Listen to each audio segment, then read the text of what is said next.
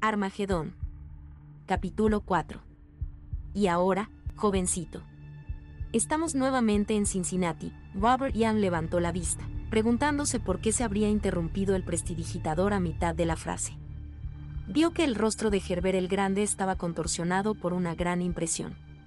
Sin moverse, sin cambiar, su rostro empezó a cambiar. Sin transformarse, se transformó. Después, lentamente, el mago se echó a reír.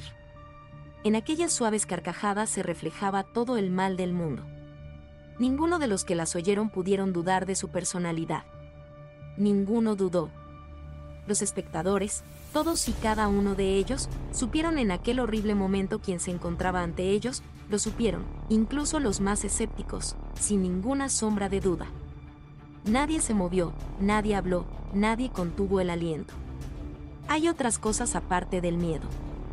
Solo la incertidumbre causa miedo y, en aquel momento, el teatro Bijou estaba lleno de una espantosa certidumbre. La risa se hizo más fuerte.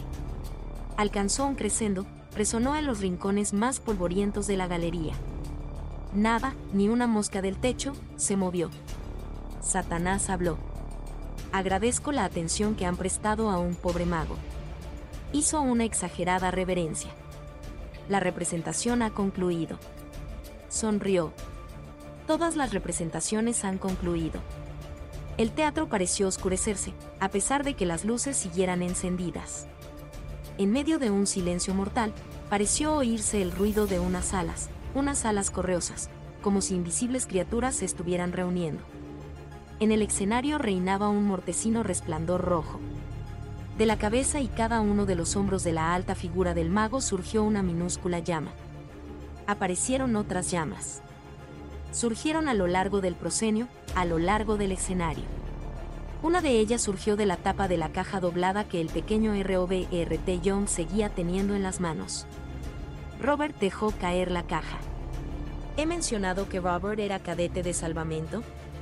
Fue una acción puramente refleja. Un niño de 9 años no sabe gran cosa acerca de temas como Armagedón, pero Robert Ian debería haber sabido que el agua jamás habría podido apagar aquel fuego. Fin del cuarto capítulo.